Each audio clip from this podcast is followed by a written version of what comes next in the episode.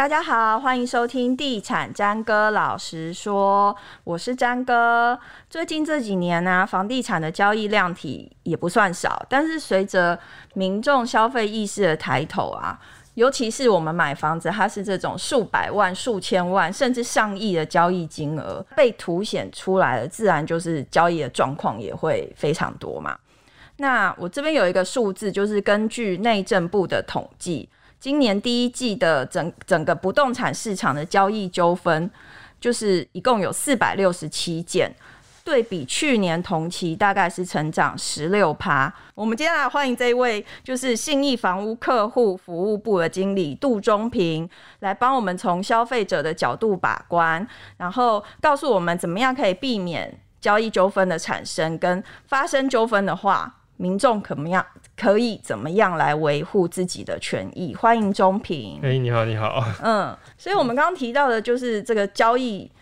交易纠纷的量体变大这件事情，是因为我们的从业人员专业度不够呢，还是有什么样的状况会导致这数字怎么会看起来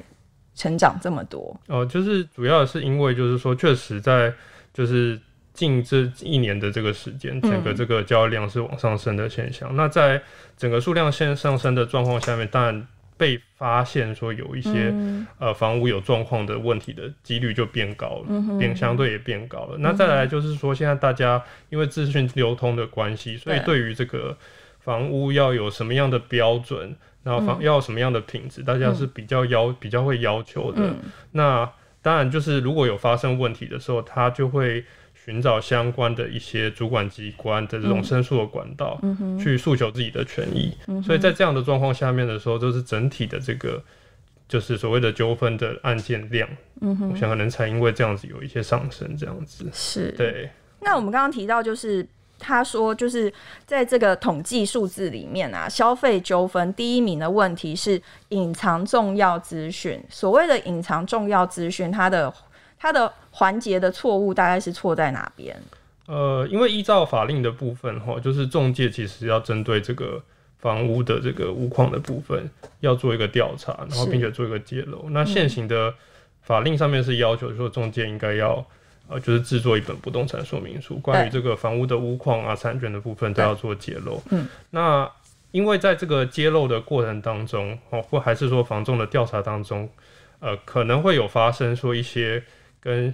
购物者主观上面的要求的期待会有落差的现象，嗯、或者是说今天呃在调查，就是呃中介的调查人在调查过程当中并没有做的那么确实，嗯，那所以就会发生说针对这个无况告知的内容，嗯，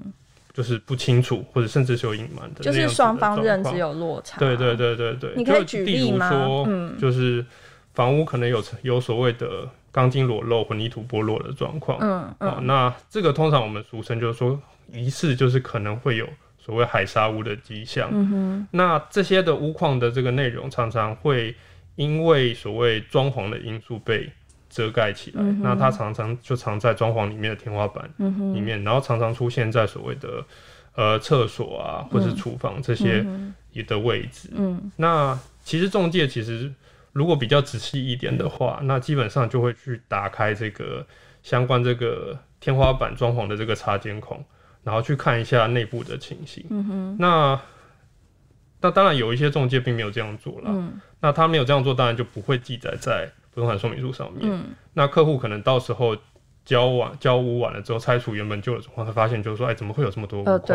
没有被揭露出来这样子。嗯嗯。那又如像是说现在就是。一般的消费者对于环境的品质要求比较上升，嗯，嗯，那其实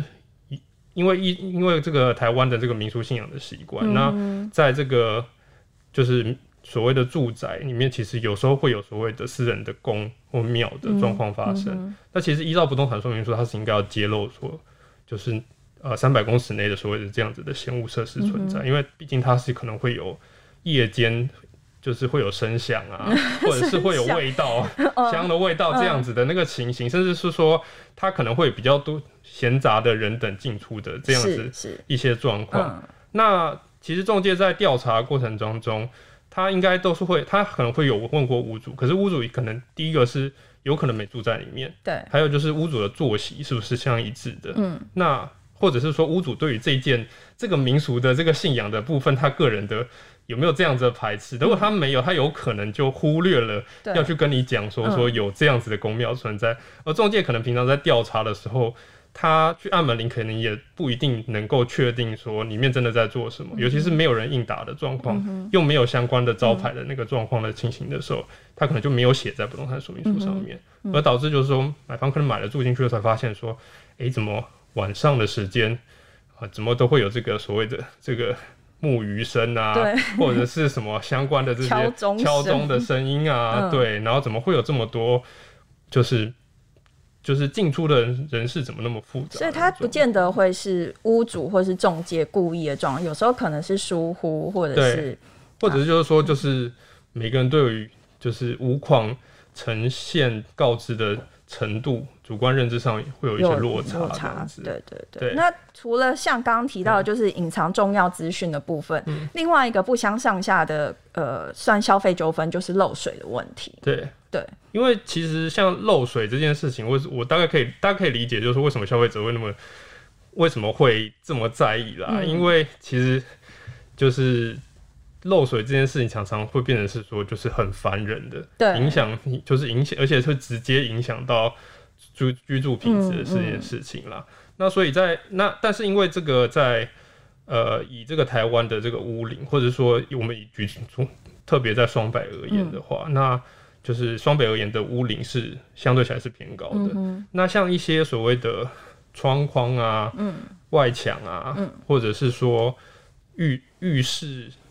呃，厨房的这些防水层，就是这些原本原本盖好已经有做相关防水的这些施作的这些工程的这个部分，其实在使用一定年限之后，那它可能也是使用久了，会有呈现老化，对哦的那个状况。所以其那但是这些老化状况不一定是马上可以在就是交易的时候马上就发现，对。所以就会导致，就是说买方买了之后，嗯，那才突然发现说，怎么会有漏水的情形产生？嗯、那还有另外一个问题，就是说，因为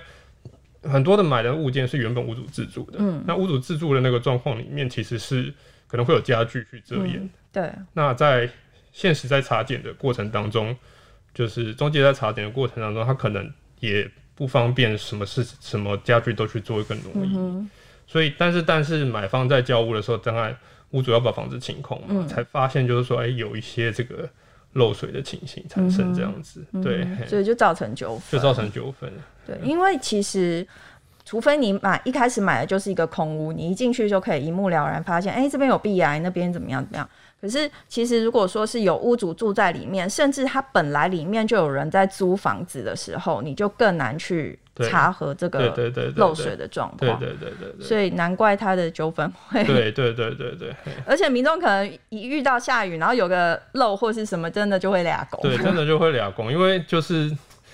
因为这个事情，就是你也会处在一个恐惧，就是说这个到底会不会被解决？因为毕竟这个漏水这个事情好像。他修缮太麻烦，修缮真的是麻烦，有时候不一定是你自己这边修，会不会还有邻居的问题？会不会还有整栋大楼的问题？这个都不知道。除了旷日费时，好像也花了蛮多，也需要花蛮多钱的。对对对对对对。那第三名的部分就是终止尾售或是买卖契约，因为这个所谓的这个终止跟或是终止买卖契约，大概会分成两个面向的影响啦。第一个是说现在跟市况可能有关系，如果市况现在是比较。好的，就是卖的价格可以卖得好的话，嗯、那可能屋主也会希望说我的房子能够卖到更好的价格，嗯、所以他可能在同时有很多人出价的状况下面说，他可能已经答应了一组买方，嗯、可是又忽然就被接到就是说又有更好的出价，嗯、他当然会希望就是说是不是能够再卖更好的价钱。嗯、那反之亦然，就是说如果今天在一个市况比较不好的那个状况下，嗯、买方买了这个价钱，结果就是隔天。查了相关的行情，才发现说，哎、嗯欸，我买的好像整个行情在往下走，我应该可以再买更便宜。嗯、他当然会觉得，就是说，那我是不是可以心理层面，就是可以再买更便宜一点？嗯、这是一个因素，就是说可能会有所谓的，就是不想买了或不想卖的这样状况。那第二种这样的面向的因素，就是来自于，就是说大家对于这个契约的条款，或者说要成立的这个条件，大家在缔约的时候没有沟通清楚。嗯，哦，就是。买方跟卖方之间可能有内部一些他要考量的动机，嗯，那并没有表示清楚，也没有做相关的记载，而导致说后面发生纠纷。举例而言，就有点像就是说，我们现在的买房子，大部分情形都会要贷款，对，哦，其实现金买全全部现金买的状况其实很少，嗯，那。呃，因为可能会有资买方有资历的考量，所以他希望就是说，除了自备款以外，他的这个贷款的部分可能要贷到一定的成数，七成或是八成。嗯，那这件事，那如果贷不到这个钱，他可能就没有办法买，以他的资金可能就没办法买了。对。那在这样的状况下面的时候，其实他应该要跟卖方直接提出来，或者是透过中介向卖方明确的表达说他有这样的需求。嗯。那如果卖方也接受到需求，也同意的状况下面，大家把它约定好，就是在契约。书面上面把它约定好，嗯，那如果今天买方贷不到，可以解约，或者说他必须要负担一些成本，嗯，大家就是先把游戏规则先讲好。是是。可是有一些状况其实是买方其实有这样需求的，但是他在谈价格或是买的时候，他也不好意思讲，嗯，或是他也忽略了，嗯，他觉得。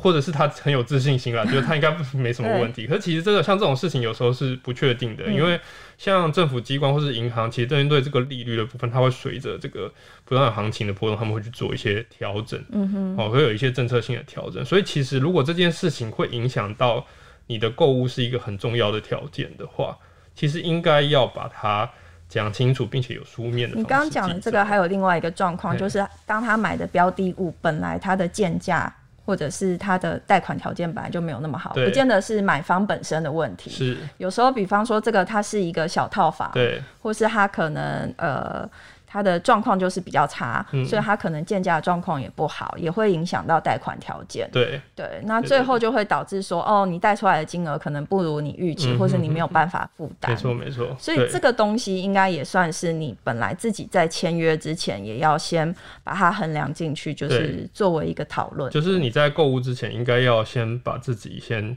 应该要自己要先确定好，就是说，不管是屋况而言，嗯，还是说。履行的条件、付款的条件，哦、嗯，那这些就是那什么，就是相关的这些成本的负负担啊，你自己都可能都要先考量清楚，哪些事情一定要先讲好。只要出了，只要突然出了这个状况，我可能要先想好说我要用什么方式来处理。嗯哼，好，那这个处理有没有涉及到卖方的部分？那假设有涉及到卖方的部分，就应该要在。缔约之前的时候就把它先讲出来，是，对，是，是。那我们刚刚讲了，就是三大就是比较常发生的交易纠纷。那民众呢，他在买房或是在签约之前，他要怎么样去先前一步来避免这个纠纷的发生？你你建议大家、呃、就是如果以这个所谓的这个就是重重要交易讯息没有告知，所以或者说我们说隐藏重要交易资讯这件而言哦、嗯嗯，就是。因为现行依法令，如果你是透过中介买卖的话，那中介他是要制作所谓的不动产说明书。对，而这个不动产说明书上面，他应该要把相关的屋况的瑕疵跟产权的状况都要做一个记载。嗯，那基本上中介在做不动产说明书的部分的时候，他会先跟屋主做一个确认。嗯，哦，那确认的部分，他会有一个所谓的。现况说明书可以让勾屋主勾选，嗯，那在这个勾选的过程当中，就是屋主应该是要逐项都要做据实的填载，嗯，然后并且在这个现况说明书上面下面签名，然后不动产说明书上面也必须要签名，确，嗯，认说这个确实是呃所谓屋主所告知的讯息这样子。那所以然后中介也必须要就针对屋屋主所讲的这样子的屋况或是产权的内容的部分去做一个。确认，嗯，好，那所以这个消费者如果要今天在透过中介购物的时候，应该是要先确认，哎、欸，有这个不动产说明书，屋主该勾选的地方都有勾选，嗯，也有签名，嗯，好，那针对房仲是不是真的有确实的去查核？那你可以挑一些你自己买屋的重要考量的一些因屋况的因素，嗯，就例如说漏水，嗯，壁癌，嗯，好，违建啊，嗯，然后或者是说像有没有混凝土剥落。嗯有没有钢筋裸露这些事情、嗯、啊？之前有没有？如果说或者说之前房屋有没有做过一些重大修缮的情形，去跟房仲去确认说，哎、嗯欸，屋主这样勾选的部分，你们怎么去确认的？嗯、那基本上中介如果是能够很呃具体的跟你讲说说，哦、啊，我们是有针对屋主讲的哪些部分，我们有再去做调查，或者甚至我们有再找厂商来做确认。嗯嗯、那可能你对于这一份的不动产说明书的内容会比较，就是会信任度会比较高一点啦。对。对那如果说今天，呃，房仲讲的那个，他们就是调查的方式啊，你觉得哎、欸，好像可能还有一些疑虑，嗯、那你也可以再请，就是房仲公司看是不是能够找有认识的厂商，或者是跟房仲公司说，我能不能找我认识的厂商。哦，在一个呃，就是看屋的过程中协同去做一个确认这样子，嗯、对。但是当然，因为在还没买屋的状况下面的时候，嗯、屋主可能不会愿意让你做太多这种破坏性或是重大的挪移家具的这样的行为啦。所以，但是毕竟如果你今天有找其他的专业人士是辅助协助的话，嗯、他们的以他们的经验，他们当然是比较能够协助你判断说，哎、欸，会不会有一些重要的。屋况的咨询，嗯，哦，是可以再有疑虑，可以再再多做确认的，嗯，对对对对，嗯。可是如果说真的很不幸，我都做了这么多确认，我也想说这房子我就买了吧。买了之后才发现，哇，真的纠纷，就是真的问题跑出来了。那我要怎么样来维护我自己的权益？所以当时候你在买的这个过程当中，除了当然中介要依法有，就是有制作不动产说明书以外，嗯、你也可以选择是说。这个中介是有提供相关的售后服务的保障的，选择中介，对对，选择这样子的中介啦。嗯、因为其实中介他们就是为了就是说把这个事情能够做一个妥善的处理哈，他他他们有部分的中介有提供这些售后保障的服务，就是让你就是说，就是让消费者也免去一些很复杂的处理的过程。嗯、就举例来说，嗯、像新意房屋的部分，有所谓的。漏水的保护，有所谓的重租的保障，嗯，那也有所谓的绿植的保障的。它的保护范围是怎么样？像漏水的这个部分，就是说，呃，消就是买方这边交屋后起算半年，嗯，那在一定的金额之内，如果有发就是有发现漏水状况下，在一定的金额之内，嗯、那信义房屋就是做所谓的修缮的这样子的处理的服务，这样子，对。那像重住的部分，它有分成两个面向，嗯、也是在。交屋之后的六个月，就是半年之内，那针对从就是有所谓白蚁啊，或者是说有这种会侵蚀这个屋况，就是侵蚀这个装潢的这种虫虫类的话，哦，那它有提供一个除虫的服务，跟一个就是装潢恢复，呃，应该说装潢这个就是补偿的这样子的服务啦，就是会至少会把它回复成一个呃足以就是。生维护就是维持生活品质的一个状态，这样子，对，嘿，然后再来就是那那个绿植的保障的部分，它就会依照就是说你检检测出来的数值的高低，那提供不同的就是金额的补偿，嗯、那最高就是到所谓的买回这样子，嗯哼，对对对，嗯、所以这有有有这样的案例发生过吗？呃，绿植的部分是有的啦，真的、哦，对，是有的啦，嗯哼，嗯哼对。那你刚刚提到，就是说，比如说你在买买屋前，就是要慎选仲介，以至于你之后如果真的发生纠纷了，你就可以对自己还有一分的保障。那如果我真的就是这么倒霉，我选到不好的中介，我又发生了，就比方说漏水很严重啊，或者是我突然发现，哎、欸，我住进去之后，可能就是半年一年就发现，哎、欸，我这个地方好像钢筋这个地方是补起来的，表示它之前曾经崩塌过。嗯、那我要怎么办？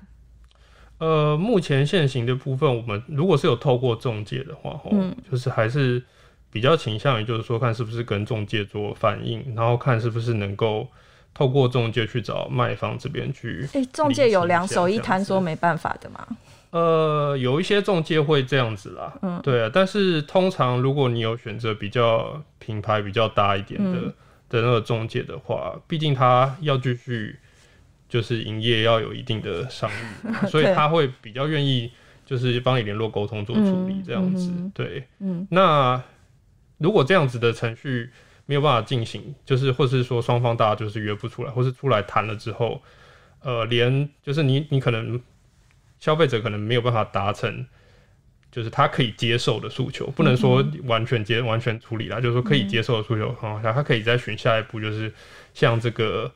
就是各县市政府的主管机关，这个通常是在这个各县市的地震局、地震处，嗯，或者是所谓的消保局、消保处，嗯，就能提出这个消费争议的申诉，嗯，那这个消费争议申诉主要是针对中介业者，嗯，哦，那这个是意思就是说，希望中介业者妥善的把这个买卖间跟中介之间这样子的这个关系跟争议，嗯，把它处理好，那等于主管机关会有一个督促的效果，那那如果真的。经过督促了之后还没有办法达成，那个也可以做第二次的申诉，那会有主管机关安排一个就是消费争议的调解。嗯，那当然这个会有一些提高大家达成就是共事的机会，这样子。嗯，好，那当然因为你的主管机关的这个申诉的部分主要针对对象是中介啦。嗯，那其实有时候状况不一定是中介不愿意谈。嗯，有些有时候是卖方他可能也有他个他自己主观个人的考量这样子。嗯那这个也可以去透过一个所谓的呃乡镇市区公所的这个调解委员会，或者是法院的调解。嗯，那其实，在这样一个第三方的一个调调解的那个单位，其实呃相对起来，卖方可能来谈的意愿也会来的比较高。嗯。那大家在那样子环境下折冲之后，达成共识的机会也会比较高。嗯。那假设说这样子的途径都没有办法达成的话，那当然这可能就要去进一步。想说说是不是要所谓的透过诉讼的方式来做处理这样子，对，但是必须要考量的就是说，诉讼有时候有所谓的举证的问题，那、嗯、也必须有也会有相关的时间跟金钱成本的付出。对，那这个必须就是购物者，假设说真的不幸发生问题的时候，他必须自己去考量的。嗯哼，对对对对对。对好，我们今天的节目是给大家打一个预防针啊，或者是提供大家一个就是事前你可以做好什么样的准备的一个呃，算是一个方法。希望大家也祝福大家，就是买房子不要遇到这样的我们刚刚讲的这些问题。嗯、那今天谢谢中平来我们节目，然后以上节目由信义房屋赞助播出，谢谢，拜拜。